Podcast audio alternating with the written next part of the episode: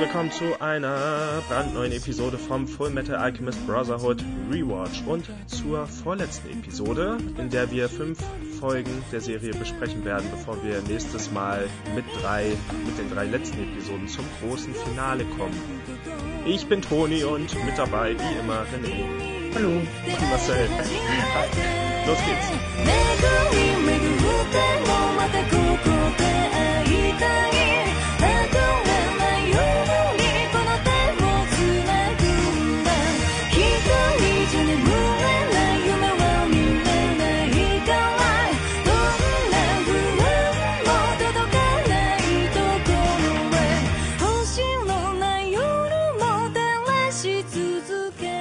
Zwar besprechen wir heute die Episoden 57 bis 61. Wie gesagt, das sind äh, die vorletzten, also ist das vorletzte Mal, dass wir über Fullmetal Alchemist sprechen werden. Nächstes Mal haben wir dann nur noch drei Episoden übrig. Da haben wir uns dann extra, naja, wenig übrig gelassen, damit wir mehr ins Detail gehen können. Aber das Schöne ist, dieses Mal haben wir einen durchgängigen Handlungsstrang und so gut wie keine Nebengeschichten. Das heißt, wir können alles in einem Rutsch äh, ja, erzählen. Also es ist eine durchgängige Handlung, die jetzt hier passiert. Es beginnt mit dem Kampf zwischen Greed und Rav, wo sich dann auch der, äh, der alte Ninja eingemischt hatte. Wie war sein Name nochmal? Ähm, Alter Ninja, Opa. Ja, Ninja Opa, genau. Und er stirbt dann auch in der Episode, ähm, wie wir glaube ich schon vorher gesagt hatten, dass er eigentlich nur auftaucht, um dann auch zu sterben. Ihr habt es euch einfach nur gewünscht. Ja, das auch, aber es war auch irgendwie klar, dass er nur da, also warum sollte gerade er in diesen Kampf dort reinkommen? Doch nur damit man weitere Charaktere hat, die ohne weitere Probleme sterben können, ohne dass es große Auswirkungen auf die Serie hat. Und äh, das ist dann auch passiert. Ja, und äh, die Handlung geht dann weiter. Wir haben also diesen Kampf gegen Rev, der dann abgebrochen wird, indem er ins Wasser stürzt. Man kann sich aber denken, dass er nicht stirbt. Äh, Im Untergrund haben wir dann die Situation, dass die Gruppe auf eine, einen Doktor trifft, der damals mit an dem RAV-Experiment ja, mitgewirkt hat, beziehungsweise er war wahrscheinlich sogar der Verantwortliche dafür. Also er hat King Bradley erschaffen und er möchte nun die Menschenopfer versammeln und äh, Mustang dazu zwingen, ebenfalls eins zu werden. Und zwar indem er äh, ein Leben transmutiert, also einen Menschen transmutiert.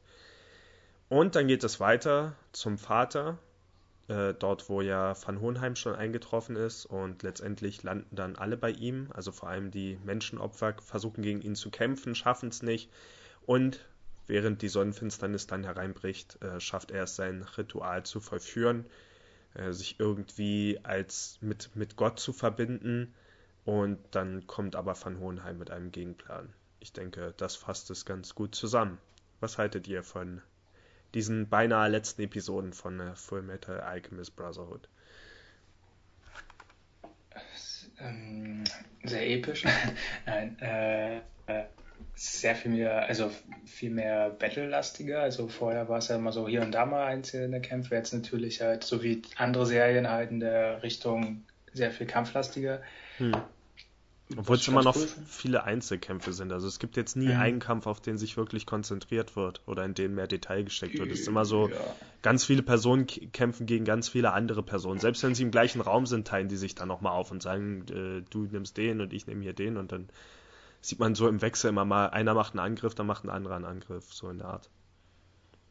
So ist die Art, wie es hier gemacht wird. Ja. Ja. Genau. Das stimmt, mehr ja. Kämpfe. Ähm, ich fand schon mal den, den Kampf gegen, also der Kampf gegen Rev war schon ganz cool. Ähm, es war dann, ja, für mich war eigentlich klar, dass er nicht von, von dem Ninja und von Greed getötet wird. Wobei Greed hätte ich mir schon vorstellen können, aber ich habe ja gesagt, dass im Intro immer schon eine Szene zu sehen war. Scheinbar haben wir ja doch das gleiche Intro gesehen, sollte ich nochmal dazu sagen. Also ich bin immer davon ausgegangen, wir hätten bei Netflix ein anderes, aber es hat einfach zufällig in dem Moment gewechselt als wir zu Netflix gewechselt sind. Und da ist immer eine Szene zu sehen, wie äh, Rev bzw. King Bradley so im Schmutz liegt, schwer verletzt und vor ihm steht Scar. Und das meinte ich. Und dann kommt so ein Schnitt und man sieht die anderen Figuren im Regen oder im Dunkeln oder so. Also äh, ich glaube fast alle anderen Figuren. Und das meinte ich. Man sieht halt schon, dass King Bradley scheinbar von, von Scar besiegt wird, obwohl es letztendlich gar nicht die Szene war. Also er wird ja eigentlich dort im Untergrund von ihm besiegt und nicht dort oben auf der Straße. Aber wisst ihr, welche Szene ich meine aus dem Intro, aus dem Serienintro? Nee. Okay. Naja, da gibt es jedenfalls so eine Szene, wie King Bradley so halb mit dem Rücken in so einem Haufen Dreck liegt oder so. Also nicht Dreck, aber so, so ein Schutthaufen oder sowas. Ja, ich fand den Kampf zwischen Greed und äh, laut Wikipedia heißt der alte Opa Fu. Hm. Ähm, und eben halt King Bradley ziemlich cool. Ich habe mir auch gedacht, du meintest ja, ist ja klar, äh, dass die den nicht besiegen können, aber ich hätte mir äh, zumindest die Möglichkeit offen gehalten, dass sie irgendwie einen ganz cleveren Trick äh, sich ausdenken, wie sie ihn besiegen können und ähm, letztendlich haben sie das ja auch irgendwie geschafft mit diesem Buccaneer, der sich halt im Windschatten, nenne ich es jetzt mal, von Fu versteckt hat. Hm. Und ähm, aber ich fand auch cool, dass das halt, dass äh, King Bradley das gar nicht gekümmert hat. Ja. Ähm, ja, und ähm, ich weiß so, gar nicht, was war es nicht so, dass Buccaneer hat er durchge er hat doch durch den alten Mann durch King Bradley erstochen, ne? War es so? Genau. Normalerweise ist das ja anders. Also normalerweise opfern sich Menschen und stechen durch ihren eigenen Körper, um andere zu treffen. Aber er entscheidet einfach, dass er das mit Fu machen kann. Er stößt einfach durch ihn durch, um King Bradley zu treffen. Das fand ich ganz cool. Ja, ähm, ja diesen, ähm, du meintest vorhin diesen Arzt, ähm, den, den hatte man schon mal gesehen in den Szenen, wo man gesehen hat, wie Wrath erschaffen wurde. Da ist er schon aufgetaucht. Ja. Und da wusste ich jetzt nicht, ähm, da muss ja auch irgendwie irgendwas Übermenschliches haben, weil der ist ja älter als King Bradley und sieht immer noch so aus, wie er halt in diesen Rückblicken aussah. Hm, das stimmt. Ja, ich frage mich, ob das einfach nur so eine Sache ist, dass er einen Stein der Weisen bei sich rumträgt und der ihn jung hält oder irgendwas. Aber da auf die Idee war ich jetzt gar nicht gekommen. Ich weiß nicht mehr genau, wie er in den alten Szenen aussah, aber King Bradley ist ja, wie alt wird er jetzt sein? 40, 50 vielleicht? Und ich meine, so alte Männer verändern sich ja ab einem bestimmten Alter nicht mehr so richtig. So, die, die verändern sich dann noch leicht, aber ich glaube schon, dass da vielleicht irgendwas dahinter steckt. Unser erster Instinkt war, oder ja, keine Ahnung, irgendwie als er aufgetaucht ist, war, oh mein Gott, da steht Hitler. Was, echt? Ja, sah so ein bisschen Hitlermäßig aus. Sein Bart nicht ganz, aber schon so ein bisschen. Und seine Frisur und so weiter. Und es hätte einfach hier in das Setting irgendwie reingepasst, wenn die einem noch so einen alten Hitler präsentiert hätten. naja. Okay. Und ich fand es auch cool, ähm, also der Kampf gegen Scar, ähm, dass halt King Bradley nicht so einfach besiegt wird, sondern dass noch, ich nenne es jetzt mal göttliche Intervention da mit im Spiel war. Hm. Ähm, ich fand es gut, dass sie, sie haben ihm ja, glaube ich, dann sein Auge genommen. Mhm. King Bradley. Was war das bei Scar jetzt, was du gerade meintest, die göttliche Intervention? Ich habe es schon vergessen. Ähm, na, der hebt doch so, also Scar liegt auf dem Boden und King Bradley hebt, erhebt so sein Schwert und hm. ähm, das Mondlicht reflektiert irgendwie so, äh, dass er für eine Millisekunde abgelenkt ist und dann kann Scar angreifen. Ach so. Wobei man ja in dem Bradley und Scar-Kampf schon die ganze Zeit, also Bradley hat ja immer wieder gesagt, dass er jetzt getötet werden soll. Also er hat ja nur gefragt, wer, wer ihn töten möchte, wenn ich das richtig verstanden habe. Er hatte ja gar keine Hoffnung mehr, dass er den Kampf überlebt. Was ich irgendwie schade fand, weil ähm, naja, es taucht ja dann dieses andere Monster auf. Also dieser, ähm, der, der, der Vater schält sich ja dann raus aus seinem Körper und wird dann zu diesem schwarzen Wesen, das überall Augen hat und so. Und ich war mir nie ganz sicher, ob ich das Vieh jetzt cool finde oder nicht. Ich hatte mal das Gefühl, das sollte eigentlich cool aussehen und müsste, aber irgendwas an der Art, wie es gezeichnet war, hat, sah einfach zu comichaft aus für meinen Geschmack. Es kann daran liegen, dass die Augen zu sehr umrahmt waren oder so in seinem Körper. Es war wirklich nur so irgendeine Kleinigkeit, die dazu geführt hat, dass er letztendlich nicht eklig aussah, sondern irgendwie lustig. Auch, ich glaube auch, dass er halt dick war und so und so ein bisschen rund. Ja. Und ja, ich weiß nicht. Und deswegen es war schon klar, dass der Vater natürlich der ultimative Feind sein muss, aber ich hatte eigentlich gehofft, King Bradley wäre trotzdem rein physisch immer die größte Bedrohung und deswegen fand ich es dann etwas schade, dass er in den letzten Kämpfen eigentlich gar keine so gute Figur mehr gemacht hat. Eigentlich ab dem Moment, als er dort hochgestürmt ist und den Panzer gesprengt hat und so weiter, das war ja nochmal ein cooler Moment für ihn. Aber danach, also dass selbst Pride ihn dann überlebt, fand ich etwas schade. Also auch wenn ich Pride finde, hat als er noch so ziemlich gut geschlagen hat, ist ja sehr, sehr gute Angriffe, noch alles. Ja, aber er sollte eigentlich der ultimative, äh, zumindest die ultimative Bedrohung sein, was, wenn es darum geht, erstochen oder so zu werden. Der Vater sollte einfach nur so eine, weiß nicht, so eine göttliche Gewalt halt sein. Aber dass er jetzt wirklich auch physisch der, der einzige Gegner ist, das finde ich halt schade. Ich finde, Bradley müsste eigentlich wirklich bis zum bitteren Ende ähm, ihr größter Feind sein und halt nicht so relativ leicht besiegt werden. Hm, naja, hm, weiß nicht. Ich fand's gut so. Und auch die Tatsache, dass er halt nicht wirklich von einem großen Gegner besiegt wurde, sondern einfach nur durch, durch verschiedene Sachen, die zusammengetroffen haben. Erst wurde ihm das genommen, dann wurde ihm später noch was genommen, dann ist er tief ins Wasser gefallen, so dass er halt immer weiter und weiter geschwächt wurde. Er konnte eigentlich nie wirklich seine ultimative Kraft einsetzen, weil er immer durch irgendwas noch geschwächt oder verletzt war. Ir ja, das äh, sehe ich genau andersrum. Er konnte, er ist so ein krasser Typ, dass er nur ähm, äh, besiegt werden konnte, wo andere Leute schon dreimal gestorben wären.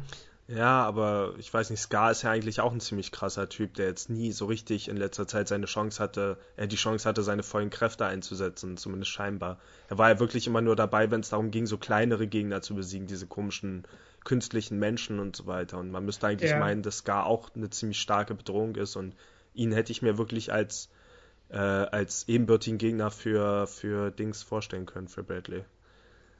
Aber wie gesagt, für mich hatte das äh, den Anschein, dass King Bradley eigentlich doch die Oberhand hätte. Hm. Nur eben, dass er halt in den einen Moment geblendet wurde. Ich habe auch irgendwie das Gefühl, dass das nicht normal sein sollte. Hm. Also nicht, dass sich King Bradley irgendwie doof angestellt hat, sondern dass das wirklich irgendwas übernatürlichen Grund hatte. Ja, aber das finde ich Und, ja gerade so schade daran, dass er dass eben sowas gebraucht hat, um ihn dann einfach so hinterrücks ja, zu töten. War besser, als dass wieder irgendwelche ein neuer Charakter auftaucht und dann sich wieder ja. mit einmischt. Nee, kein neuer Charakter, aber es sollte eigentlich der Charakter es sollte ihn eigentlich derjenige besiegen, der auf seinen Thron will, nämlich Mustang. Er sollte eigentlich derjenige sein, der den alten König tötet und dann zum neuen Anführer des Staates wird. Und ich weiß nicht, was Mustang jetzt noch macht, aber es scheint mir so, er ist ja jetzt auch ziemlich eingeschränkt, also von seinen Fähigkeiten. Er wird bestimmt noch mal irgendwas Cooles machen, aber letztendlich scheint es schon so, als ob er einfach durch, naja, durch die Umstände letztendlich dann wahrscheinlich auf den Thron kommt, wenn es soweit kommt in der, in der Handlung. Und ich hätte es eigentlich ganz cool gefunden, wenn er halt wirklich im klassischen Sinne den alten König eigenhändig getötet hätte. Oder eben jemand, der ähnlich starke Motivation hat, wie er Scar letztendlich war. Also Scar hat ja auch gute Gründe dafür, Bradley zu hassen und töten zu wollen. Aber naja, das sind nur Kleinigkeiten. Die Handlung verläuft halt so, wie sie verläuft. Und ich fand es gut, dass die Homunculi jetzt nach und nach aus dem Weg geschafft wurden. Ähm, es, war, ja, es war eigentlich keiner mehr weiter da. Pride wurde jetzt letztendlich noch getötet.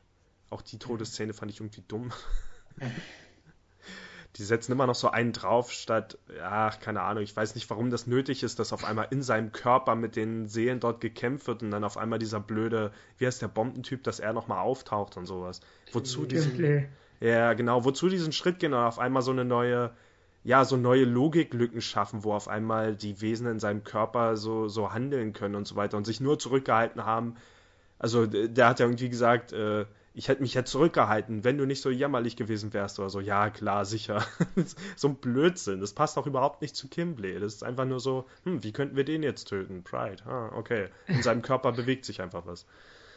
Ja, ich fand äh, die Szene auch fragwürdig. Ähm, vor allem Kimbley, wenn er gekämpft hat, er hatte immer die große Klappe und dann hat er immer aufs Fressbett bekommen. Ja dass er eigentlich gar nicht so stark ist, wie er sich selbst so dargestellt hat. Ja. Und dann, dass er so tut, ähm, dass er halt unter einer einer von tausend kann sich dann halt irgendwie durchsetzen und ähm, ich ja. weiß nicht, ähm, also es hat mich überrascht und deswegen war es cool, aber es war auch ganz schön doof. Ja, und die andere Sache ist halt, dass Edward sich scheinbar, was hat er gesagt, in einen äh, verwandelt, um in den Körper. Warum? Warum? Pride hätte man auch einfach so töten können. Das trägt zur Story überhaupt nichts bei, dass die auf einmal so ein Blödsinn noch dazu erfinden. Ich verstehe es nicht. Pride war eh kurz vorm Abnippeln. Wozu noch diese ganzen Schritte gehen und das Ganze so unglaubwürdig machen? Ich meine, die haben doch Vor bis jetzt fast immer Regeln gehabt, an die sie sich gehalten haben. Und die brechen sie jetzt alle. Ja, das war auch doof und unnötig. Und dann am Ende ähm, sieht man die wahre Gestalt von vom Pride. Ach ja. Und das ist einfach nur so ein Fötus. Ach ja, stimmt, das hätte ich beinahe wieder vergessen. Ach ja. Finde ich irgendwie komisch, müsste nicht, also ich weiß nicht genau, wie das ist, ähm, das kann jetzt vollkommen falsch sein, aber müsste nicht ein Fötus, der noch so klein ist, auch noch gar nicht so menschlich aussehen? So kleine Föten, die sehen doch erstmal eher aus wie Dinosaurier oder so und haben so komische Gestalten. Ja, aber ich denke, das hat was von gestaltischen Gründen oder so. Und ich glaube, er hatte sogar schon ein kleines Geschlechtsteil, was sich ja auch erst relativ spät entwickelt. Also ja, erstmal sind ja. Na. Hat eine sehr, sehr frühe Geburt. Ja. Und es konnte auch schon sprechen, also, oder zumindest Mama sagen. Aber das müsste doch auch künstlich erschaffen sein, das Baby, oder? Es könnte doch auch kein, weil Kim Bradley ist doch scheinbar das einzige, der einzige ja. Mensch, der umgewandelt wurde. Und das finde ich ja komisch. Wie ist das bei Pride? Wurde, wurde der Junge geschaffen, der Fötus? Ich meine, dann wäre ja alles möglich. Ja, das habe ich mich auch gefragt, weil er dann ja auch vorhatte, Eds Körper zu übernehmen. Das hörte sich ja auch schon an, als, als hätte er vorher diesen kleinen Jungen übernommen. Hm. Ja. Irgendwann so als Körper, als Gefäß, aber naja gut. Ja. Ach, keine Ahnung. Naja. Ähm, ja, und wenn wir schon bei den Kritikpunkten sind, ähm, ich finde auch, dass das alles ziemlich cool und episch ist und ich bin gespannt, wie es ausgeht, aber mich stört, dass das jetzt so viel. Es fühlt sich inzwischen an, als wären es einfach alles so Zauberei, so die, die schütten ständig ein neues Ass aus dem Ärmel, was sie gemacht haben und so und irgendwie alles, vielleicht, vielleicht ist es auch einfach nur kompliziert und ich finde später wirklich wieder einen Wikipedia-Artikel, in dem alles Sinn ergibt, weil das tatsächlich zur Alchemie gehört. Aber die machen jetzt so viele Sachen und diese, also zum Beispiel, ähm, am Ende der Einfolge ja dieser Moment, alle kippen um und man weiß, oh, die wurden geopfert. Es war natürlich klar, dass die nicht sterben, irgendwie wird es natürlich rückgängig gemacht. Und dann direkt am Anfang der nächsten Folge, irgendwie, es kommt eine Szene und dann wachen die alle direkt wieder auf durch einen Trick von Van Hohenheim. Das heißt, dieses ganze Drama, die letzten paar Minuten der Folge davor, wo die alle umkippen, wird dann direkt danach wieder sofort außer Kraft gesetzt, statt wenigstens für eine Weile dieses Gefühl zu behalten, dass die tatsächlich tot sein könnten oder irgendwie das Land nicht in Ordnung ist. Aber dann auch die Erklärung, dass Van Hohenheim diese Seelen gesät hat und diese Seelen dann den anderen Seelen den Weg zurück in die Körper. Was? das ist doch. Äh diese, dieses ganze, diese ganze Seelenthematik passt für mich auch nicht so wirklich da rein und dass die Seelen dann scheinbar wirklich dort in der Welt rumschwirren und dann kommen andere Seelen und zeigen dir mit dem Wegweiser, wo sie hin müssen, damit sie in ihren Körper zurückfinden. Was ist das? Warum? Was sind das für komische Erfindungen, die da gemacht werden? Das, sind, das ist mir alles immer schon ein Schritt zu weit. Ich meine, die ganzen Regeln für die Alchemie und so wurden jetzt wirklich in 50, mehr als 50 Folgen festgelegt. Warum werden die jetzt alle gebrochen und neue Sachen dazu erfunden in den letzten paar Folgen? Mich stört das. Ja. Hm. Was noch? Ja, in der Folge schon echt viel passiert. Also die kam ja auch ziemlich lang vor. In der ersten Hälfte, wie du meintest, war ja das passiert, dass wieder aufgelöst wurde alles und dann danach ging halt der Kampf erst richtig los. Dann wurde er nach oben verlegt und so. Hm. Der Vorspann wurde auch übersprungen. Äh, also es kam irgendwie kein Intro diesmal. Stimmt, stimmt. Die Musik lief nämlich in der genau, Folge. Genau. Ja. Ja, es, es, es ergibt natürlich keinen Sinn, aber ich fand es ja cool, dass das irgendwie mit den Seelen, also das, man hat es ja vorher schon in irgendeiner Folge gesehen, dass er halt ja sich selber sozusagen ersticht und dann Blut aussieht. Man wusste ja natürlich damals nicht, was es damit auf sich hat. Jetzt wurde erklärt, okay, das ist es.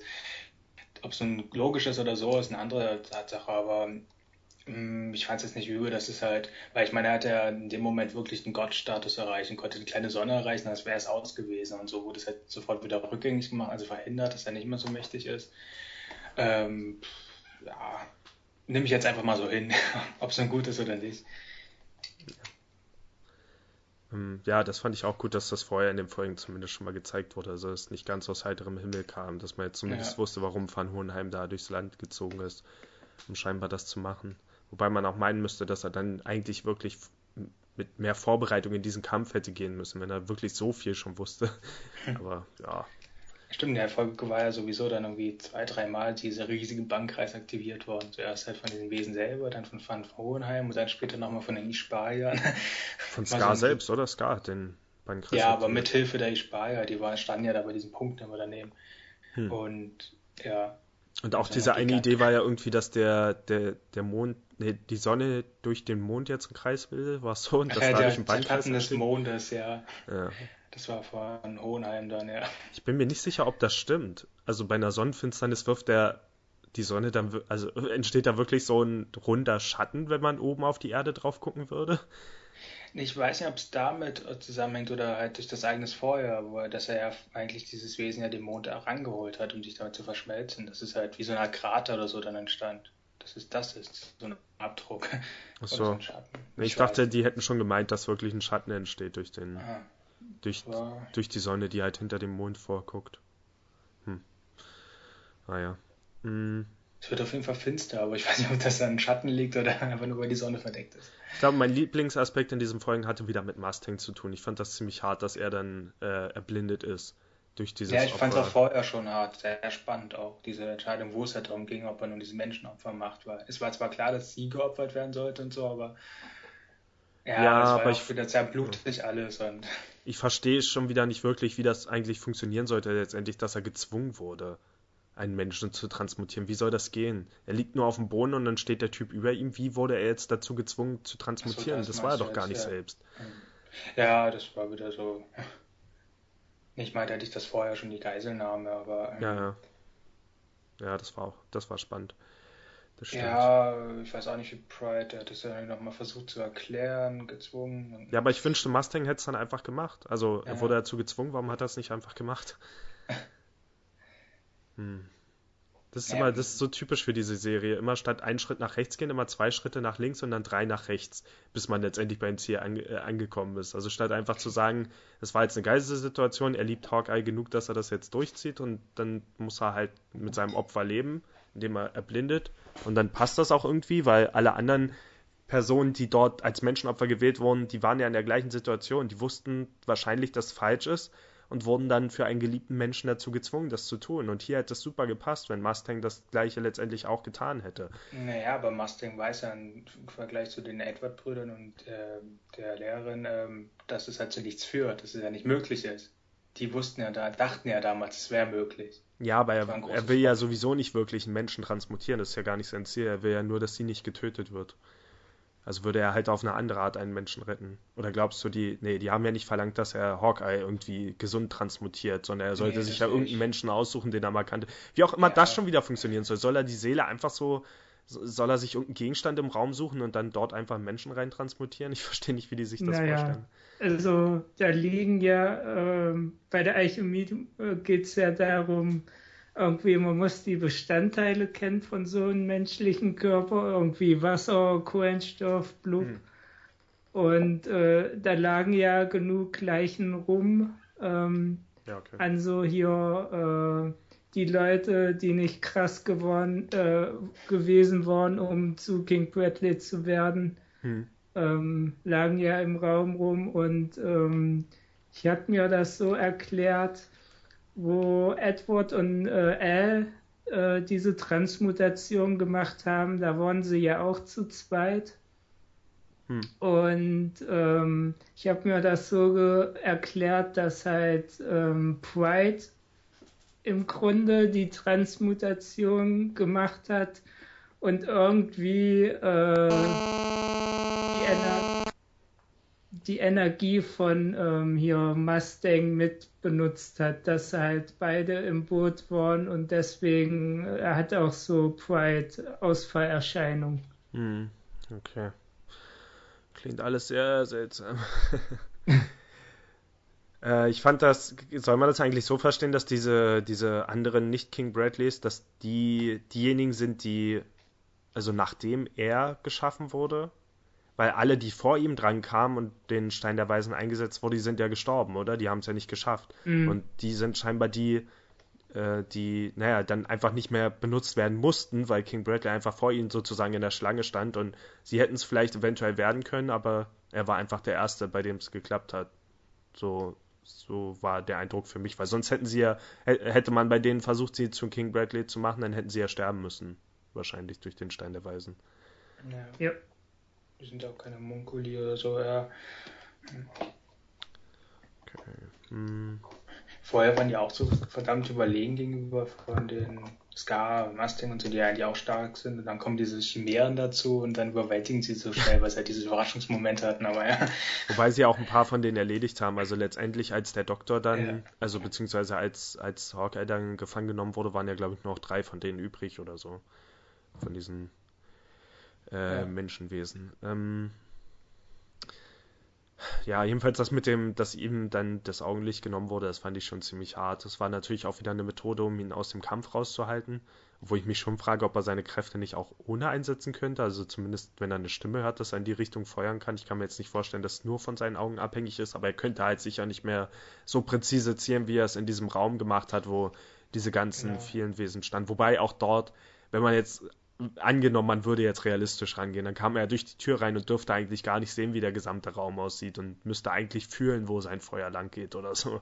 Eigentlich reichen seine Augen da ja auch nicht. Also damals in der Situation, als er nur die Helden verschont hat und ringsherum überall Flammen waren, da konnte er ja gar nicht alles mit seinen Augen, seinen Augen sehen in dem Moment, aber egal. In einer Szene sieht man ja, wie er auf King Bradley feuert und der einfach ausweicht. Hm. Also jemand, äh, der halt schnell genug ist, ähm, der könnte den durchaus gefährlich werden, auch wenn irgendwie riesen Feuerbälle geschossen werden. Ja, stimmt, aber der Vater zum Beispiel ist jetzt meistens, glaube ich, nicht ausgewichen, sondern hat halt einfach starke Schilde oder irgendwas oder hat halt Sachen in den Weg äh, gefeuert, was auch immer.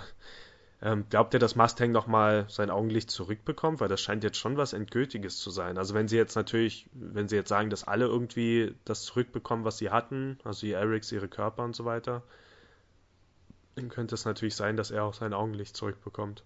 Aber es wäre auch ziemlich hart, wenn sie es jetzt einfach dabei belassen würden. Ja, er wäre halt noch viel mehr angewiesen auf seine Sekretärin.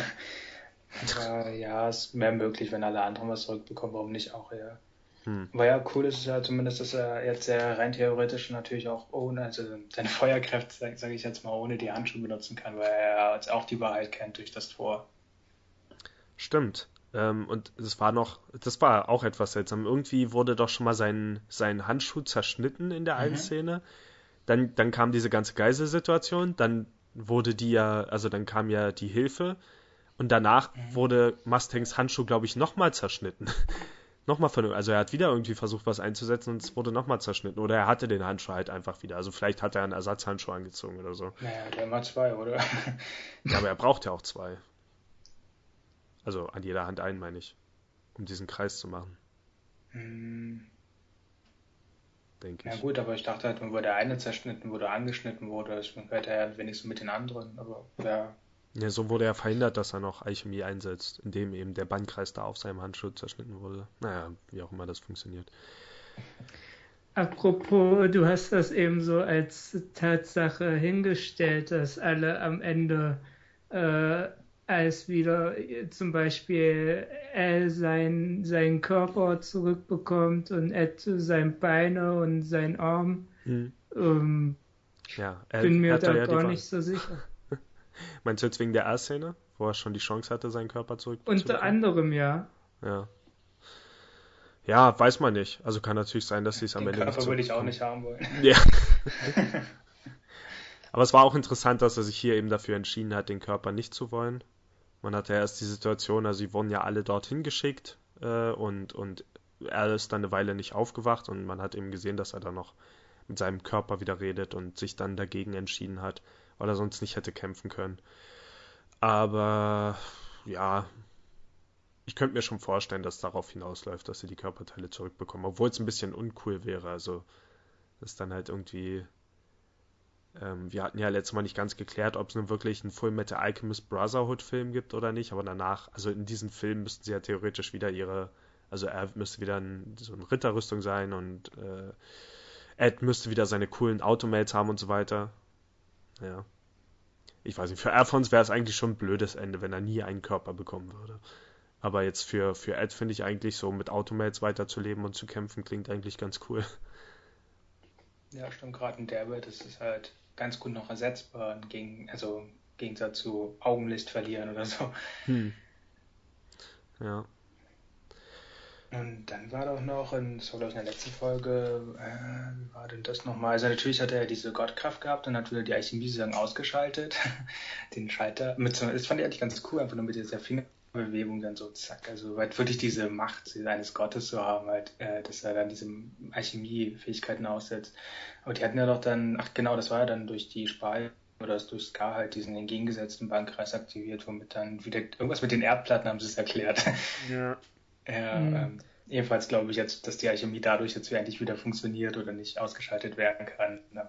So. Oder die, sie kommt die komplette Kraft, die komplette Alchemie verwenden können, weil vorher haben die, wie war das aus die, so die, die nicht die aus Sing, sondern die normalen Alchemier haben irgendwie vorher nie so wirklich die komplette Alchemie, äh, ihre also Fähigkeit verwendet, weil da noch eine Schicht dazwischen ist. Ach, ich habe es nicht wirklich verstanden. Gerade durch Untertitel ist es noch schwerer zu folgen. Aber es hat ja noch was aufgemalt und so. Ja, dass die, anscheinend ja, die genau. Idee war irgendwie, dass die, die Xing-Alchemie aus der Erde kommt und die, ja. die normale Alchemie aus der Erdkruste oder umgekehrt und dass es dazwischen halt einfach irgendwas gibt, irgendeine Schicht, entweder eine physische Schicht, also eine ja, echte stimmt. Schicht oder. Und das waren halt die Steiner Weisen und so, ja, mit den Seelen. Okay. Ach so. Hm. Mhm. So habe ich das auch verstanden, aber dann, ähm, ich habe mich jetzt an den Großteil der Sachen, wo Toni meinte, ähm, da, da haben sie neue Regeln eingeführt für die Alchemie, ähm, die sie vorher nicht hatten. Da habe ich mich jetzt nicht so verstanden. Nur dann hat May irgendwas wieder erklärt. Ähm, unter anderem auch das äh, mit diesen, äh, gut, das, äh, was wir eben gesagt haben, ging noch, aber dann hat sie irgendwas gemeint, je stärker mein Gegner ist, desto stärker bin ich auch. Ja und da irgendwie so eine komische Erklärung geliefert. Und das fand ich dann doof. Ja, ich finde, es war sehr, sehr viel Blödsinn in diesen Folgen, was so Erklärungen anging. Nur um immer zu irgendwelchen Situationen eigentlich nur in Kämpfen zu kommen, wird dann irgendwas bei äh, den Haaren herbeigezogen. Ähm, also das habe ich auch nicht so richtig verstanden. Ich erinnere mich jetzt auch gar nicht mehr an ihre Erklärung. Ich weiß nur, dass sie halt gesagt hat. Also ich dachte, es wäre einfach ihre Fähigkeit, dass sie stärker wird, aber keine Ahnung. Und auch dieser umgekehrte Bankkreis von, von Scar, den habe ich auch nicht so wirklich verstanden. Wo, wo das jetzt herkam, warum man das auf einmal machen konnte. Das war die Forschung seines Bruders. Oder das, was er herausgefunden hatte. Da war ja noch dieser Rückblick auch. Ach ja, stimmt.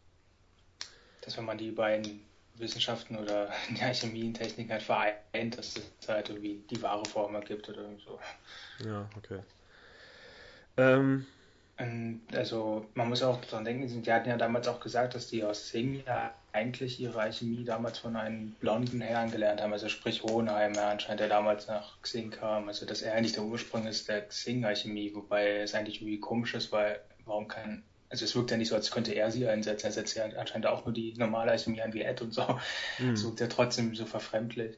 Aber ich finde es irgendwie ganz lustig, dass jetzt dieser Kami, also dieser Gott, äh, diese Gottgestalt, halt ja auch halt so ein blondes Wesen ist mit langen Haaren, also wie man es sich irgendwie vorstellt, ist ja diese, diese blonden Charakter halt, dieser sehr so vorstechen. Diese so, Männer zumindest. Nee, für mich sah es einfach aus wie ein junger von Hohenheim. Also er hat das Gesicht von Edward und die langen Haare, so in etwa. Mm, ja, ja, stimmt, das von Edward, das, ja, Wobei ich nicht ganz verstanden habe, na gut, er ist halt ein künstlich erschaffener Körper, aber jetzt könnte man natürlich rummäkeln und sagen, er wurde ja zu dem Zeitpunkt erschaffen, als Van Hohenheim schon relativ alt war. Wo er, wie, wie kann er diesen Körper jetzt zurück in eine jüngere Version entwickeln? Na gut, ist halt einfach irgendwie in den Genen oder so wird das schon funktionieren, weil er, der Homunculus, hat ja scheinbar wirklich den Körper hm. kopiert von Van Hohenheim und ist eben nicht nur einfach ein Stein der Weisen oder so. Ähm, ja. Jetzt ist er wieder dabei, neuen, äh, neue Steine Weisen zu sammeln. Irgendwie nur, nur durch seine Kräfte halt. Mm, ja. Also er ist er nach oben und hat dann nur so zwei, drei Wachen so. ausgestellt, also die Seelen rausgenommen hat. Man hat gesehen, dass es ein ganz winziger Stein der Weisen in der Handfläche war. Also der ist jetzt gerade dabei, da oben eigentlich Amok zu laufen, um dann so Leute umzubringen und ihren Seelen zu sammeln, um wieder mehr Kraft zu tanken. Und die anderen sind dann natürlich hinterhergerannt, um ihn aufzuhalten. Und das war ja dann schon vorbei, die Folge. Ja, genau. Wie fandet ihr hm. die Szene, wie er nach, der, nach dem Mond gegriffen hat? Also wie er aus der Erde rauskam und. ja, es, ob das so wirklich passt in diese Welt. Du meintest ja damals auch so, diese ist eigentlich eine Welt, wo es diese Wesen, Monster und so nicht gab. Jetzt kommt, hm. dann gab es ja durch den Meeren und durch Envy und jetzt gibt es halt noch so ein riesiges Ungetüm. hm so eine riesige Falltür, die sich öffnet über die Erde. ja, ja gut, die Falltür war mir fast wie ein bisschen zu viel, aber den Rest fand ich eigentlich ganz cool, wie er so nach dem, nach dem Mond greift und ja, versucht wirklich da ranzukommen und sich da so ein bisschen also durchkämpfen die, musste. Also die Bilder fand ich auch cool, aber so richtig habe ich nicht verstanden, was er da jetzt eigentlich gemacht hat. Ja. Oder ähm, wieso er nichts aufgeben musste von sich. Die anderen, äh, wenn sie zum Tor der Wahrheit wollten, mussten ja immer irgendwas opfern. Hm. Und ja, keine Ahnung. Und er Vielleicht. ist da, er hat sogar noch was dazu bekommen. Vielleicht, weil er, also die anderen haben ja, äh, wollten ja was anderes und sind ähm, sagen wir so, er wollte sich ja was wünschen und die wurden ja da reingezogen. Er hat ja sozusagen diese, dieses riesige Auge, dieses gottähnliche Wesen ja zu sich gezogen verschmolzen. Also es war ja kein Deal, sondern er hat sich einfach genommen. Ich glaube einfach, dass das alles nicht wirklich Sinn ergibt und der, der Schreiber, Schräg, Schräg, Zeichner nicht wirklich drüber nachgedacht hat, ob das jetzt Sinn ergibt. Man kann, es gibt so viele Schlupflöcher, wo man einfach sagen kann, ja, ist ja ein künstlich geschaffener Mensch, für ihn gelten diese Regeln nicht oder irgendwas anderes. Oder allein dieses Tor, also da, dass, dass dann wirklich so ein Tor im Himmel erschienen ist, naja, man könnte jetzt sagen, vielleicht war es ja gar nicht, vielleicht war es nicht physisch wirklich da, sondern eben auch einfach so ein symbolisches Tor oder so. Deswegen finde ich das jetzt nicht ganz so schlimm. Aber ja, darüber nachgedacht, warum er jetzt nichts opfern musste, stimmt, habe ich auch nicht. Aber hm, vielleicht seinen linken Zeh oder so. ähm, ja, aber ich mag ihn jetzt auch mehr wieder in seiner neuen Gestalt als eben vorher dieses Wabbelwesen, das so dicklich und lustig aussah irgendwie. Er hat er gerade gegessen, natürlich ist er dick. ja gut, dass, dass Van Hohenheim so ein bisschen aus seinem Körper raushing, das war eigentlich noch ganz cool. Aber ich habe mich auch gefragt, was Van Hohenheim gemacht hätte, wenn er jetzt einfach getötet worden wäre. Also wenn er einfach verschwunden wäre, weil dann, na gut, sein Plan hätte ja auch ohne ihn funktioniert, dass die Seelen zurückgeleitet werden. Er war jetzt eigentlich nicht wirklich notwendig dafür. Aber es schien schon so, als ob er ein bisschen planlos da reingegangen wäre in diesen Kampf und dann halt einfach gefressen wurde. Hm, ja, bei diesem Wesen, ich weiß nicht, ich denke da immer drüber nach, so wie ich bei Dragon Ball mal drüber nachgedacht habe, ob ich Bu jetzt eigentlich gefährlicher finde als die Gegner, also so als letzter Gegner dieser Serie. Ähm, ob ich ihn jetzt gefährlicher oder ungefährlicher finde als alles, was davor kam. Und Bu ist ja auch so ein Gegner, der irgendwie erstmal so ein bisschen rundlich ist und so ein Dämonengesicht hat und so weiter und irgendwie zwischen lustig und ernst aussieht. Und hier hatte ich eben auch dieses Gefühl, ist es jetzt gerade deswegen gruselig, weil es so komisch aussieht oder ist es eigentlich irgendwie doof, weil es schwer ernst zu nehmen ist. ist äh, auch weil er eben so sehr runde äh, Konturen hat und so und wie so eine wie heißen diese, diese russischen Puppen, die man so ineinander steckt? Matroschka. Matroschka, ja, so sah er von der Form her so ein bisschen aus. Und in ihm hat Van Hohenheim gesteckt. Ja, aber ich habe mich, also ich fand ihn schon gefährlich, ähm, weil er halt gefährliche Sachen getan hat. Und gerade das erste Bild, wo man ihn gesehen hat, wo er noch schlank war, ja. ähm, der sah, habe ich ja gemeint, sah aus wie so ein Alien und da fand ich schon, ähm, ich hatte immer noch dieses Bild im Kopf hm. Und er hat halt irgendwie Gott assimiliert, keine Ahnung, wie er das geschafft hat. Und allein das schon, ähm, das, äh, da habe ich mich gefragt, ja, wie, da müssen sie auch irgendwie so einen ganz besonderen Trick haben, äh, um das, um ihn trotzdem zu besiegen. Dann äh, war ja, das war ja dieser Plan von Van Hohenheim. Ja.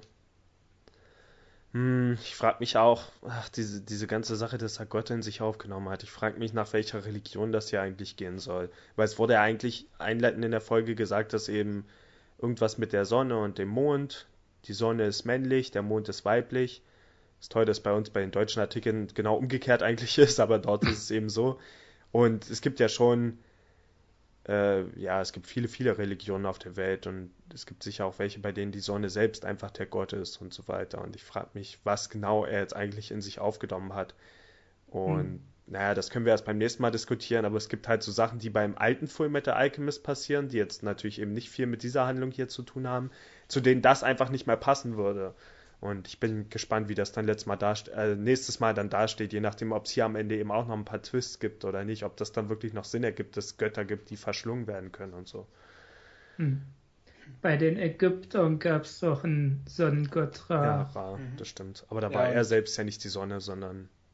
Ja, stimmt, aber Sonnengott Ra und ich weiß auch, also Jesus das ist ja eigentlich auch wieder, das wird ja abgekoppelt sozusagen von diesen Ägyptern und das ist eigentlich auch, steht ja auch für die Sonne, also mit den Heiligenscheinen und so, aber.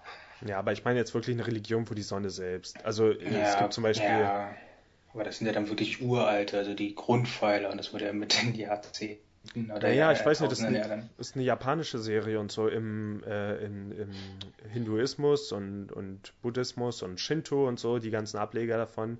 Ich weiß jetzt nicht genau, in welcher Form das ist, aber da gibt es dann halt, da sind die Götter sowas wie der Himmel über China und so. Das ist dann ein Gott, der Himmel selbst. Und deswegen würde das in dem Sinne vielleicht ganz gut passen, wenn man jetzt sagt, die Sonne ist halt ein anderer Gott davon.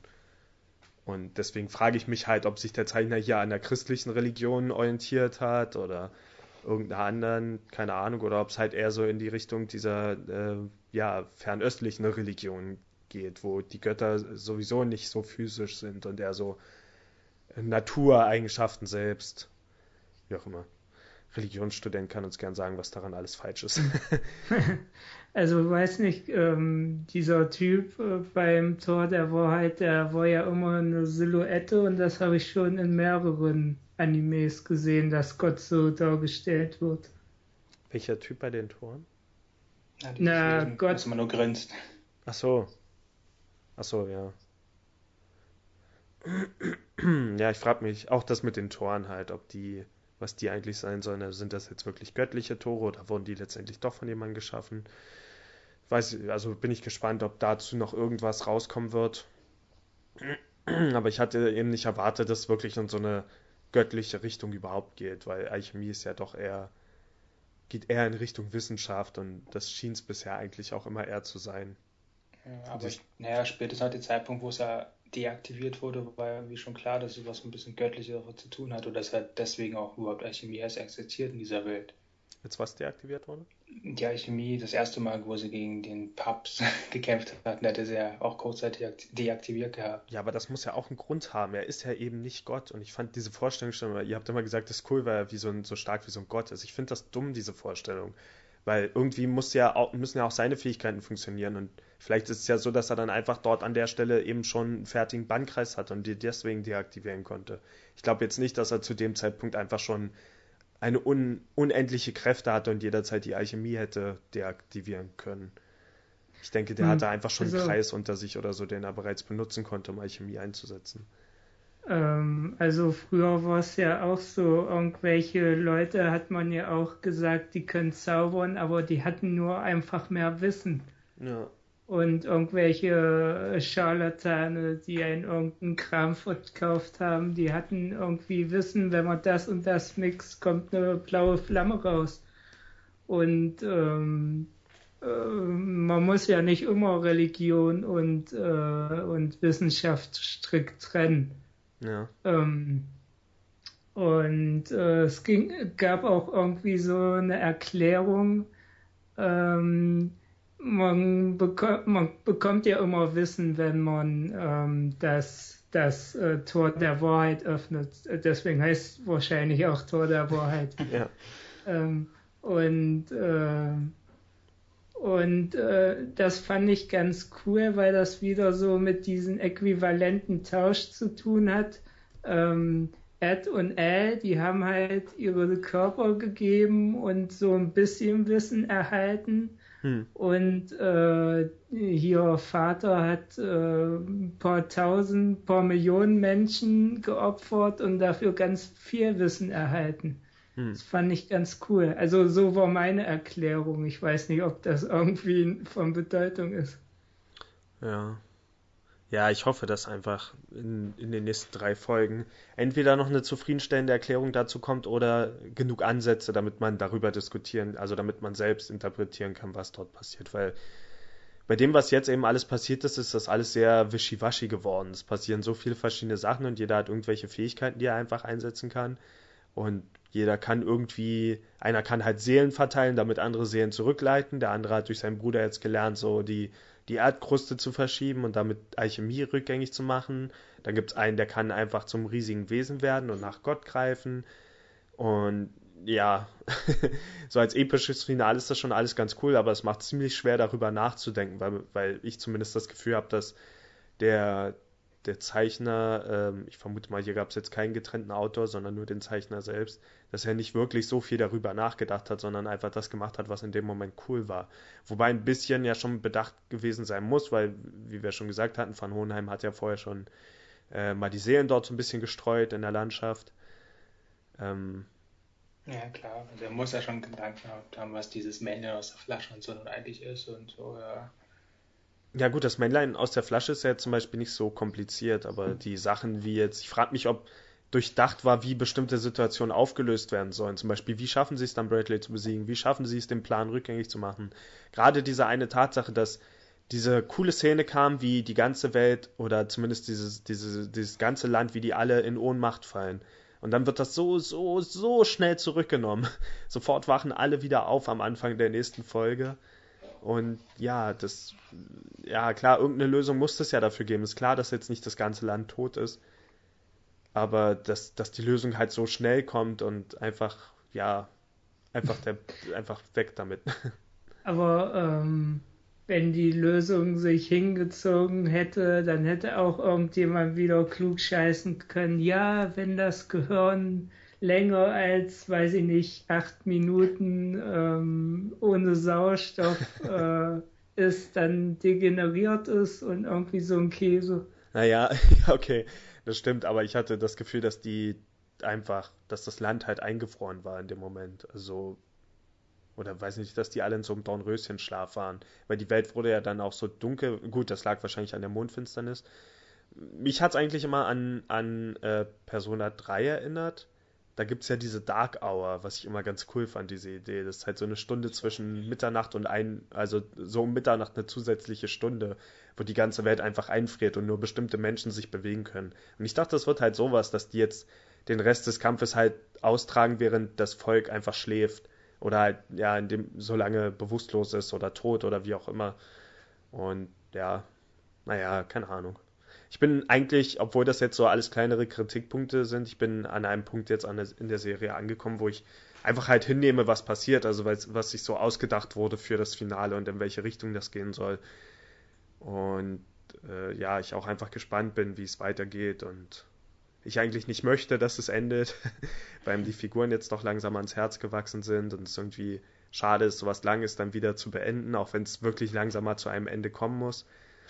Ähm, Deswegen nehme ich das eigentlich alles so ein bisschen hin, was da passiert. Ich wünsche nur, es wäre ein bisschen weniger Zauberei und ein bisschen mehr tatsächliche Anwendung von dem, was sie bisher gezeigt haben. Also all ihre Alchemie, die sie gelernt haben, wenn sie die jetzt wirklich geschickt einsetzen könnten, um halt den Plan rückgängig zu machen oder um, um dieses Wesen zu besiegen.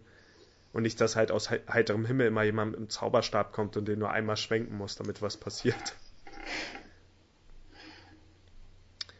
Ja. Hm. Was gibt es noch zu besprechen? Mm, ich wollte dich noch vorhin, also jetzt nochmal nachträglich das mit King Bradley, also wie gesagt, der Kampf fand ja schon ziemlich cool gegen Scar und auch was er so, was er halt geboten hat mit diesen schwer klingenden Luftauffangen oder wie Zorro ja. halt mit dem Mund halt ausspießen. Oh ja, das war eine cool. coole Situation. Ähm, zum Schluss ging es ja ziemlich brutal aus, wo die Arme da abgehakt wurden, das Blut Stimmt, dann so. Das hatte ich schon vergessen, das war wirklich ähm, cool. Und dann, ja, wusste man, okay, jetzt ein letztes Stündchen und dann ist er dann nochmal ähm, in Fahnen aufgetaucht. Hm. Ähm, sozusagen, und dann, man dachte ja, okay, die, dessen wird sie dich an den Oper rechnen und ist okay. Und die hat sie ja noch nicht getan. Also, sie hätten ja jetzt nicht den Gnadenstoß gegeben. Also ich fand diese Frage einfach interessant, so dass er einfach nur wollte, dass er, also sie halt wollte, dass er einfach noch so, so letzte Worte, also sich darüber aufgeregt hat, dass er keine letzten Worte hatte. Und also niemand hatte, der ihn wirklich liebt. Und ich fand das dann cool, wie er halt das mit seiner Frau, also vorher dachte man ja immer, die Frau wäre halt einfach wirklich nur eine Marionette, eine Puppe gewesen, also um für die, für die Außenleute, für die, für das Volk so dazustehen und würde wirklich nichts bedeuten, aber das, was er da gesagt hat, das ist halt wirklich, er macht sich keine Sorge, er braucht keine letzten Worte, die verstehen sie auch so, sie ist halt äh, die Frau eines Königs und voller Überzeugung halt. Und das fand ich schon ziemlich cool, dass er anscheinend die Frau, also er hat sie auch ausgesucht hat als seine Frau und ähm, ja, dass er sie trotzdem anscheinend zu schätzen weiß und ja. als Mensch halt auch. Ja, ja das fand und ich auch cool. Genau, Wir hatten vor vielen Folgen mal die Diskussion darüber, ob sie, ob sie eben nur eine Tarnung für ihn ist oder Stimmt, ob er genau. sie bewusst Der hat ja vorher auch nochmal zu Scar gesagt, äh, wann hört ihr Menschen endlich auf, mich zu überraschen und so. Also er hat, er ist zwar übermächtig, aber er hat sich trotzdem, also er hat trotzdem von dem Menschen anscheinend, naja, nicht Respekt gehabt, aber er hat trotzdem, also sie haben es ja trotzdem geschafft, ihn zu verblüffen oder so. Also hm. es, er hat sich nicht so über ihn gestellt. Ja, obwohl er scheinbar eben schon wusste, dass er getötet wird. Also er ja. ist ja in den Kampf gegangen mit der Absicht zu sterben, deswegen ist das. Aber ich fand's cool. Also ich fand's mal wirklich toll, so einen Gegner zu haben, statt so einen übermächtigen ja. Gegner, der bis zum letzten Dings da kämpft, bis er umfällt, und einfach sagen, komm, doch, ihr könnt mir eh nichts. Also der eine Chimär hat ja gesagt, ähm, okay, er ist zwar stark verwundet, aber er spürt trotzdem, dass sie nicht die Hauch einer Chance gegen ihn haben. Und das war schon einfach cool, so, so Amoklauf sozusagen von denen. Weil ich immer noch nicht mhm. verstehe, was er mit seiner Frau meint, weil wenn man die Frau dann wieder sieht, wie sie nach ihrem Mann fragt und so, sie wirkt jetzt hm. schon sehr schwach. Ja. Und überhaupt nicht Wer weiß, wie es privat zwischen denen aussieht. ähm, ich fand die Szene auch cool und ich fand auch, also wenn er wirklich hätte sterben wollen, dann macht er nicht auch noch so einen Zug, mit den Zehen dann sein Schwert auffangen äh, und dann mhm. noch äh, Score eine reinwürgen. Hm. Ähm, und also ich habe da wirklich geglaubt, er hat wirklich da Spaß am Kämpfen. Gut, er hat sich damit abgefunden, aber er hat auch sein Bestes gegeben. Genau, er hat sich alles gegeben, ja. Er ja, hat sich ja. da nicht so einen klaren Stoß. Und ich fand es auch äh, gerade cool, dass er äh, mit der Lanfan geredet hat, äh, dass er die danach so ärgert. Ja, die Frau eines Königs. Ich weiß jetzt nicht, ob da irgendwelche Liebschaften zwischen ihr und Ling bestehen, aber ähm, das hat sie irgendwie schon so getroffen. Und dann so am Ende, haha, verarscht, jetzt hat du gar keine Zeit, dich zu rächen. Ja, was eigentlich Quatsch ist, weil er dann immer noch ein paar Sekunden weitergelebt. Sie hätte sich immer noch rächen können. Ist ja nicht so, dass er dann sofort umgekippt ist. Er hat sich dann wieder, also er hat dann, glaube ich, sogar noch weiter geredet danach. Sie hätte sich also immer noch rächen können. Was ich auch ein bisschen doof fand, war, als äh, Edward dann zurückgeblieben ist, um allein gegen Dings zu kämpfen, gegen, na, wie heißt der jetzt wieder? Ähm, Pride. Pride, ja. Und natürlich so selbst überzeugt und alle so, okay, mach ihn fertig und er bleibt zurück, ganz cool. Und dann wird er doch wieder vom Pride beinahe selbst fertig gemacht. So, warum, warum lässt Alf, Alphons ihn dort zurück? Wenn scheinbar doch ziemlich, also wenn Pride scheinbar immer noch genug Kraft hat, um, um Edward fertig zu machen. Das sind aber diese komischen Heldenmomente. Aber. Äh, er, er wirkte aber auch schon sehr angeschlagen. Ja. Ja, das stimmt schon. Das ist nur immer doof, wenn so wenn jemand so tut, ah, den, den packe ich noch. dann wird er einfach. Ich weiß nicht, was passiert ist. Er wurde dann, glaube ich, sofort wieder mit den Tentakeln gefesselt und sowas. Ähm, fand ich aber auch ganz cool, wie das bei Pride schon angedeutet wurde, wie äh, ihm schon die, die Haut abgeblättert ist. Ich fand das übrigens, ich hatte bei Raph immer erwartet, dass er im letzten Moment nochmal zeigt, warum er Raph heißt und das ist nie passiert. Er ist nie wütend geworden. Das einzige Mal, dass er, glaube ich, wütend geworden ist, ist, als die Eric-Brüder in sein Haus gekommen sind. Sonst erinnere ich mich gerade an keinen Moment. Selbst als er das Schloss gestürmt hat, vielleicht war er da ein bisschen wütend, aber jetzt nicht mehr als andere Charaktere. Also der Name ist, glaube ich, wirklich total beliebig gewählt, dass er Raph ist. Der Zorn. Er ist eigentlich, die meiste Zeit war er eigentlich genau das Gegenteil. Am Anfang ja. war er super lieb und hat immer gelächelt und am Ende ähm, war, hat er einfach alles nur so hingenommen und alle platt gemacht oder ja. einfach nur gekämpft und eigentlich hat er da gar keine Emotionen gezeigt.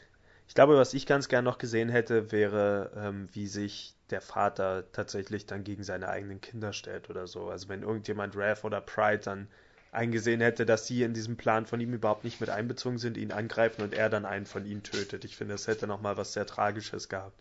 Aber das also ist nochmal so ein Fall wie bei Creed.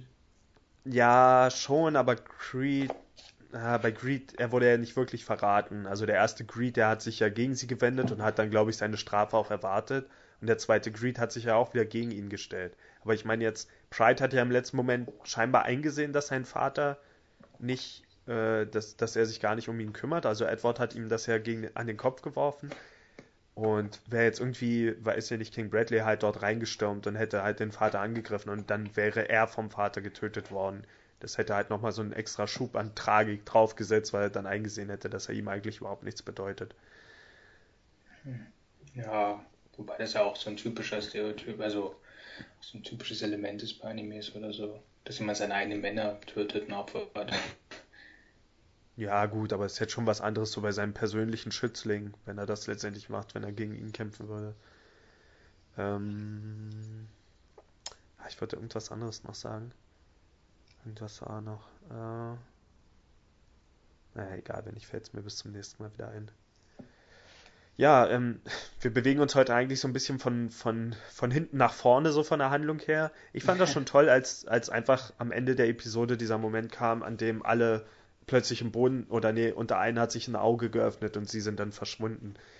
Das fand ich cool. Also da habe ich mich dann wirklich gefragt, wie geht's jetzt weiter? Wo landen die? War dann ein kleines bisschen enttäuscht, dass sie dann einfach dort in dem Raum gelandet sind, wo sie sowieso hingegangen wären. ähm, aber pff, ja, was soll's. Ich dachte, sie landen jetzt halt wirklich wieder in diesem weißen Raum oder irgendwo anderes. Anders. Ja, zumindest einer war da. Ja, ja, stimmt. Und ich hatte eigentlich immer, ich hatte das Gefühl, dass viel mehr Menschen immer als Menschenopfer bezeichnet wurden. War es nicht so? Also zum Beispiel Dr. Marco und so. Ich dachte mal, die, das halbe Volk dort wäre Menschenopfer und deswegen, ja, keine Ahnung, ich hatte mal den Eindruck, das wurde zu sehr vielen gesagt. Also bei Dr. Marco bin ich mir fast sicher, als er damals von Envy als Geise gehalten wurde, dass er irgendwie gesagt hätte, wir dürfen dich noch nicht töten, du bist vielleicht eins der Menschenopfer oder so. War das nicht so? Ja, doch. Ähm, ähm, aber ich weiß nicht, ob das jetzt ein Menschenopfer war oder halt nur dabei wichtige Fakten hat. War ja gut, ein Menschenopfer könnte auch hinhauen. Ich meine, er war ein potenzieller Kandidat, warum nicht? Aber hat es halt zur Frist halt nicht geschafft, was durchzuführen. Das meinte ja der Doktor, dass er auch enttäuscht ist von der Menschheit, dass sie es nicht mal schaffen, fünf Menschenopfer zusammenzukriegen, sondern nur vier. Hm. Aber Dr. Marco war doch irgendwie auch beteiligt an der Erschaffung dieser Steine. Ja. Und obwohl das ja nicht selber wie Transmut Menschen zu transmutieren, ja. also. Ja, das stimmt. Hm. Ja, eine Sache, die mir jetzt so ein bisschen klar geworden ist, äh, über, über Fullmetal Alchemist, ist, dass ich die Eric-Brüder nicht mehr so wirklich als Hauptfiguren mag. Also ich finde, sie sind ziemlich schwach geworden, so als Hauptcharaktere. Ich glaube, es war am Anfang stärker und ich habe lange überlegt, woran das liegen könnte, dass ich halt immer, dass meine Lieblingsszenen immer mit Mustang zu tun haben oder eventuell sogar ganz anderen Charakteren wie Alex Armstrong oder so. Und ich glaube, es liegt halt daran, dass die, die Eric-Brüder wirklich nur noch zufällig mit in der Handlung dabei sind. Die haben eigentlich kein eigenes Ziel mehr. Sie sind ja nicht mehr wirklich hinter ihren Körpern her oder irgendwas. Ihren Vater haben sie gefunden, auch wenn sie ihn nicht wirklich gesucht haben. Eigentlich ist irgendwie, eigentlich sind sie einfach nur Mitwissende und deswegen mit dabei. Aber sie haben jetzt auch selten, übernehmen sie irgendwelche führenden Rollen in den Szenen oder haben besonders coole Kampfmomente. Eigentlich kriegen sie sogar immer eher so die Zweitcharaktere ab. Eigentlich dreht sich alles inzwischen um andere Figuren, die, die alles Wichtige machen. Und ich finde halt, Edward und Erfond sind irgendwie, ich weiß nicht, ob, ob sie mir damals äh, äh, früher in der Serie besser gefallen haben, aber ich vermute schon, weil sie vermutlich dort ein wirkliches Ziel hatten und auch noch als auf der Mauer und so weiter. Und ich finde, sie sind jetzt echt in den Hintergrund getreten und so ein bisschen uninteressant geworden. Geht das noch jemandem so? Also, dass ja, eure klar, Lieblingscharaktere eigentlich andere sind? Ja, aber in den letzten Folgen waren sie ja kaum Zentrum, also thematisch drin. Ja, eben, aber das ist doch komisch, sie sind die Hauptfiguren, sie müssten in der, im Zentrum sein. Ich finde es jetzt nicht übel, ich finde es ganz cool mal, dass es so ist, anstatt jetzt wirklich wie jetzt bei Dragon Ball oder so, wo sie alles auf Son Goku hinausläuft und dass er den letzten Schlag Also hier wird es ja auch so hinaus, weil wir noch beim Finale sind, aber dass jetzt mal mehr die anderen Charaktere sind, um die besser kennenzulernen und ihre Höhen und Stärken kennenzulernen. Ja, kennenzulernen. Wir sind in den letzten paar Folgen der Serie. Entweder jetzt oder nie. Ich weiß nicht, ich finde das schwach. Also ich finde, Edward bräuchte halt, also speziell Edward bräuchte halt als Hauptcharakter noch irgendwas, das ihn weiter herausstellt oder wenigstens auf Höhe mit anderen Figuren hebt. Mhm. Ihm ist jetzt weder sowas Tragisches passiert, noch irgendwas Positives, irgendein Wandel. Andere, Erf selbst Erfons hat einen Wandel durchgemacht mit dem Stein der Weisen, den er dann für einen Moment hatte und mit seiner Entscheidung nicht seinen Körper anzunehmen. Edward ist einfach nichts, er macht gar nichts mehr. Er ist nur daneben. Er steht daneben und, und reagiert auf die Sachen, die passieren. Und das, obwohl mhm. er so involviert eigentlich sein müsste, weil schließlich geht es ja um seinen Vater und das, was sein Vater angestellt hat. Und das müsste auch als Motivation reichen, um hier die zentrale Figur zu sein.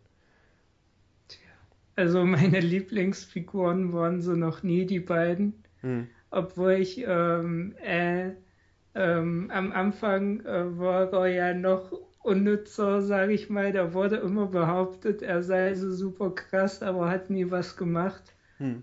Ähm, dann äh, wurde irgendwann zum Ende hin ganz cool, wo er den Stein der Weisen hatte. Und jetzt, wo er seinen Körper aufgegeben hat, nur damit er kämpfen kann. Ja. Und ähm, ja, es gibt ja so Animes, äh, wo der Held irgendwie nicht darum geht, dass er so super stark ist, sondern dass er so super sympathisch ist, dass er alle zusammenbringt. Aber das ist Ed jetzt auch nicht. Ja. Obwohl er ja schon irgendwie ähm, seine Moral an andere weitergibt, sage ich jetzt mal. Ja, Edwards letzte Motivation war eigentlich Winray. Und als diese ganze Winray-Situation aufgelöst wurde, also als sie nicht mehr in Gefahr wurde, da hat sich das für ihn so ein bisschen erledigt. Ich glaube, die Tatsache, dass sie jetzt halt raus ist und dass er nicht mehr wirklich versucht, seinem Körper jetzt nachzujagen, ich glaube, das fehlt halt so ein bisschen. Auch weil diese ganze Thematik halt, ob sie ihre Körper zurückbekommen oder nicht, das wird ja nicht mal mehr angesprochen so richtig, außer jetzt in dieser einen Szene mit, mit Airfons, wo er halt zufällig dann vor seinem Körper stand. Aber es ist nicht mehr so, dass die die, die Eric-Brüder haben halt einfach kein Ziel mehr, außer zu überleben, außer die ganze Situation halt zu überstehen. Und ich finde jetzt auch zum Beispiel den, den Dragon Ball von, äh, Vergleich von Marcel nicht so passend, weil typisch für Dragon Ball und andere Anime ist auch, dass der Held ewig lang zurückgehalten wird, damit er, weil er eben zu stark ist. Und das ist bei Dragon Ball auch der Fall. Und Goku wird immer ganz lange aus der Handlung rausgehalten, indem er entweder irgendwo in, im Wassertank sitzt oder ganz lange unterwegs ist oder tot ist und deswegen einen langen Pfad lang gehen muss. Es ist eigentlich die gleiche Situation. So, dass andere Figuren, nur dass er dann halt im letzten Moment kommt, was ja jetzt bei Edward auch der Fall sein könnte. Also ich will nicht ausschließen, dass Edward noch seinen Moment an der Sonne bekommt. Und er muss ja auch gar nicht derjenige sein, der den letzten Schlag vollführt oder irgendwas. Es ist ja schon ganz cool, dass die ein Team sind. Aber im Moment finde ich halt wirklich jeden anderen aus diesem Team beinahe interessanter. Also auch weil Edward eben nichts zu verlieren hat im Moment. Nicht wirklich. Man hat zumindest nicht den Eindruck, als gäbe es für ihn irgendwas, das aufs Spiel gesetzt wird, außer halt, dass sie alle sterben. Aber das gilt ja für alle. Mhm. Edward ist halt einfach nur, ja, er ist da. Ich weiß noch, ähm, es gab ja so, weiß ich nicht, 13 oder 26-teilige Serie zu X. Mhm. Ähm, 24. die dann noch eine ganz andere Handlung hat als der Manga und als der Film oder nicht komplett anders, aber ein anderes Ende. Ja, und äh, da hat mich das auch gestört, ähm, dass halt der Hauptcharakter so zum Ende hin so ein Schlappi war. Ja, das stimmt. Also bei Kamui in dem Fall, das stimmt. Der war am Anfang ein ziemlich cooler Anti-Held, so, der jeden mit einem Handdruck fertig machen konnte und dann Später war er dann eher so weinerlich und wurde halt zurückgehalten, das stimmt auch. Aber er hat dann zumindest, naja, gut, das will ich jetzt nicht sagen. Leute sollen den Anime schon gucken. Ähm, Wann hast du das eigentlich das letzte Mal gesehen? Ich? Mhm. Ähm, das war ja ein, einer meiner Vorschläge für den nächsten Rewatch. Also ist die Frage, wann ich das nächste Mal gucke. Äh, ich habe es das letzte Mal vor, ach, da war da war es, als ich Josie das erste Mal gezeigt habe, vor drei, vier Jahren oder so. Weiß ich nicht, ist okay, auch schon wieder eine also, Weile her. Ja, aber gut, aber trotzdem noch gut zu erinnern, ja. Ja, ist ja nach neben Samurai Champloo mein Lieblingsanime. Deswegen. Ja. Ähm, aber es, es, passt übrigens vom Vergleich ganz gut, äh, ja, ganz gut, weil es wie bei Full Metal Alchemist halt, wie René gerade gesagt hat, ganz verschiedene Handlungen sind. Also es gibt halt ein Anime, ein Manga und ein Film und da sind sogar drei verschiedene Handlungen. Hier sind es halt zwei. Hier gibt es halt Manga und Brotherhood und dann den Anime, der, der erste Anime, der eine andere Handlung hat. Ich habe mir übrigens vorgenommen, wenn wir dann das nächste Mal ähm, jetzt in ein paar Tagen die letzten drei Folgen besprechen, dass ich dann vielleicht nochmal die finale Folge von Full Metal Alchemist auch gucke, um einen Vergleich zu haben. Je nachdem, wie das hier jetzt endet und um den Unterschied zu sehen. Was meinst du, bei dem anderen Anime ging es ja auch darum, dass sie die Steine gesammelt haben, ne? Und er als Körper irgendwie. Ja, warst du? Weiß ich gar nicht. Ja, wurde mir zumindest letztes Mal in Erinnerung gerufen auch. Ähm, hm.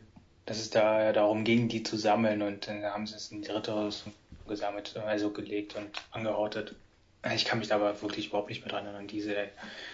Ähm, ja, ja, ist bei mir leider auch weg. Aber ich erinnere mich eben noch an das Ende und an den Endtwist und ich bin super gespannt, ob hier was ah. ähnliches passiert und wir müssen dann auf jeden Fall nächstes Mal noch ein bisschen darüber diskutieren, wie das im Vergleich jetzt ist. Ja, cool. Vielleicht würde, ja, dann würde ich das vielleicht auch mal wieder gucken. Ja. Hm, was noch für, also klar, also Ed, ja, äh, den, also nicht mal in den Hauptpunkt, Mittelpunkt gerutscht und so, das stimmt schon. Und ähm, denke mal, zum Schluss wird er schon noch der typische Held sein, der wie den letzten Schlag gibt.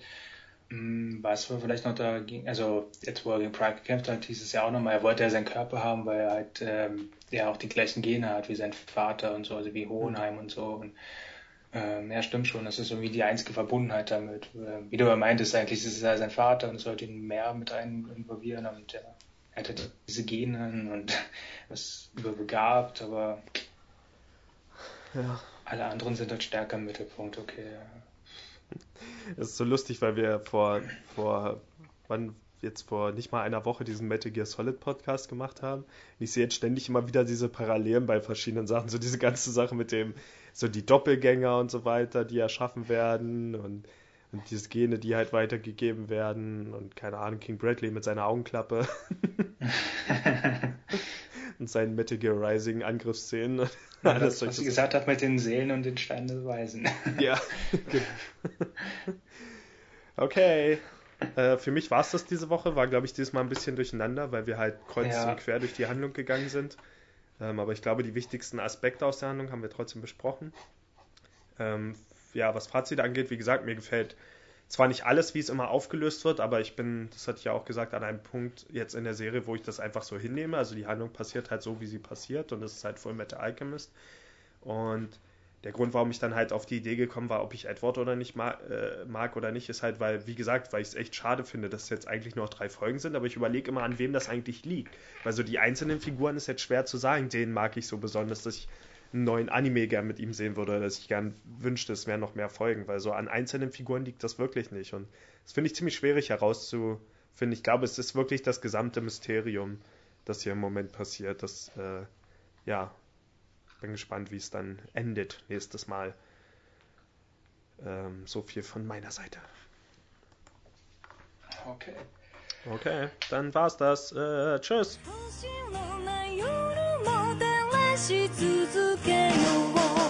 どこまでも行ける君となら一人じゃ歩けない道も二人ならあの歌歌いな